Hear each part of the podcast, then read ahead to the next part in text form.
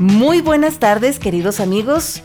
Con el cariño de siempre les saluda Mariela Ríos y no estamos en Tardes de Tertulia, estamos en Guapo Capost, nuestro podcast hermano, que en esta ocasión estamos compartiendo una selección de cuentos infantiles, pero para niños de todas las edades. Yo me atrevo a creer firmemente ¿verdad? Que todos los niños de todas las edades podemos disfrutarlos y enamorarnos de ellos. Y agradecemos muchísimo a la maestra Viri Dosal del Jardín de Niños Melchor Ocampo por compartirnos esta selección de cuentos. Y aquí nos acompaña justamente Viri.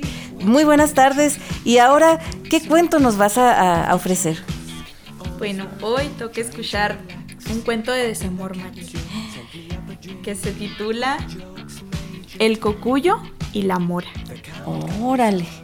Entonces, pues a ver qué, qué nos trae esta historia y, qué podemos aprender de ella, ¿verdad? Muy bien, es como una fábula. Bueno, yo por lo que entendí, ¿no?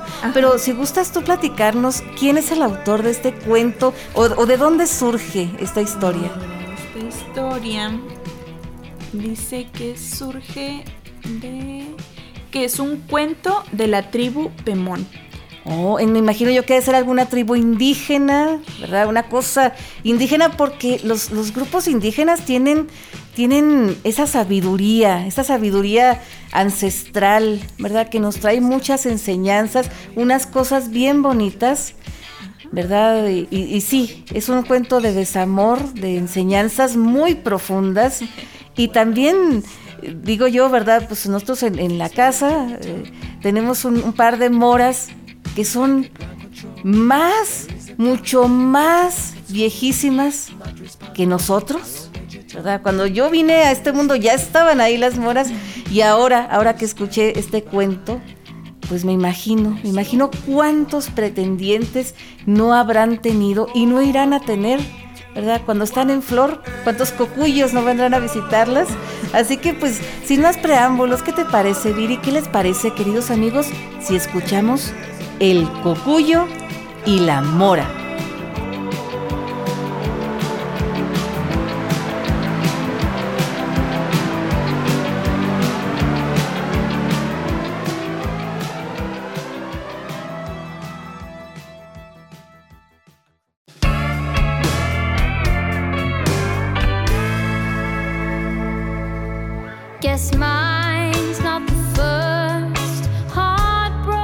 El cocuyo y la mora.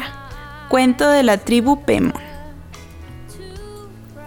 Un gran cocuyo salió de viaje a visitar a unos tíos que vivían muy lejos, al otro lado de la sabana. Volando, volando, llegó al atardecer a un cerro donde vivía una mora. Se sentía cansado y soñoliento y decidió quedarse allí a pasar la noche.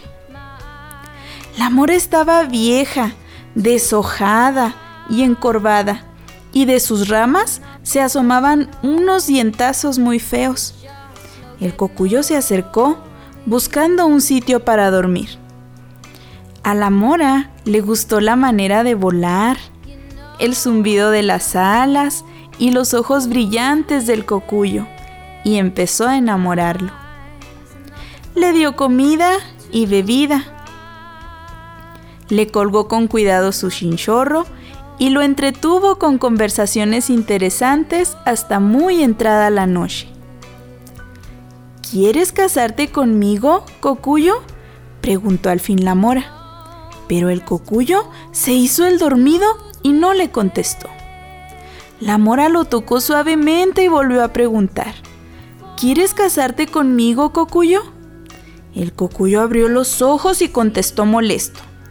Yo no te quiero nada, Mora.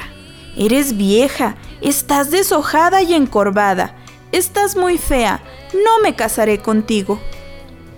Al amanecer, el cocuyo siguió su camino y después de mucho volar, llegó a la casa de sus tíos. Allí se quedó varias lunas conversando y bailando. Luego emprendió el viaje de regreso. Pasó por los mismos lugares por donde había venido y un día llegó al mismo cerro donde vivía la mora Y qué sorpresa. La mora estaba totalmente cambiada. Estaba joven, vestida con hojas nuevas y adornada de flores. ¡Qué buena moza estás, Mora! exclamó el cocuyo. Te ves muy linda, llena de flores. Me gustas mucho. ¿Quieres casarte conmigo? Pero la mora no le contestó. Mora, Morita, cásate conmigo, suplicó el cocuyo. No, cocuyo, dijo la mora. Ahora ya no quiero casarme contigo. Y por más que insistió el cocuyo, ella no le hizo caso. Por lo menos dime cómo te arreglaste para ponerte tan buena moza, rogó el cocuyo. Y la mora le contestó. Esa no fui yo. Unos hombres que andaban cazando por allí me prendieron fuego y con el fuego precisamente me volví joven y bella otra vez. ¡Mora! exclamó entusiasmado el cocuyo. ¿No podré volverme joven igual que tú? No sé. Si te parece, hazlo, pero ten cuidado. Entonces el cocuyo vio cerca de allí una candela que habían prendido unos hombres. Yo también me pondré joven y buen mozo como la mora. Tal vez así ella me quiera. Y sin pensarlo más, voló derecho al fuego. Pero apenas lo tocaron las llamas y sintió que se quemaba. El cocuyo arrancó a toda prisa, sacudió las alas para apagar las chispas y se frotó contra la hierba verde.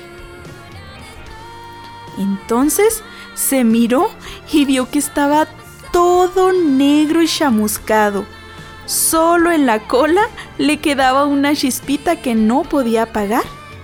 Por más que voló y batió las alas, allí quedó la chispita. Muy triste y poco avergonzado, el cocuyo se alejó de la mora y siguió viaje hasta su casa. Desde entonces, todos los cocuyos tienen ese color negro y esa luz en la cola. Y cuando por las noches ven una candela, ahí se tiran. Desde entonces también, todos los cocuyos rondan las moras cuando están en flor, porque todavía tienen esperanzas de enamorarlas. Fin.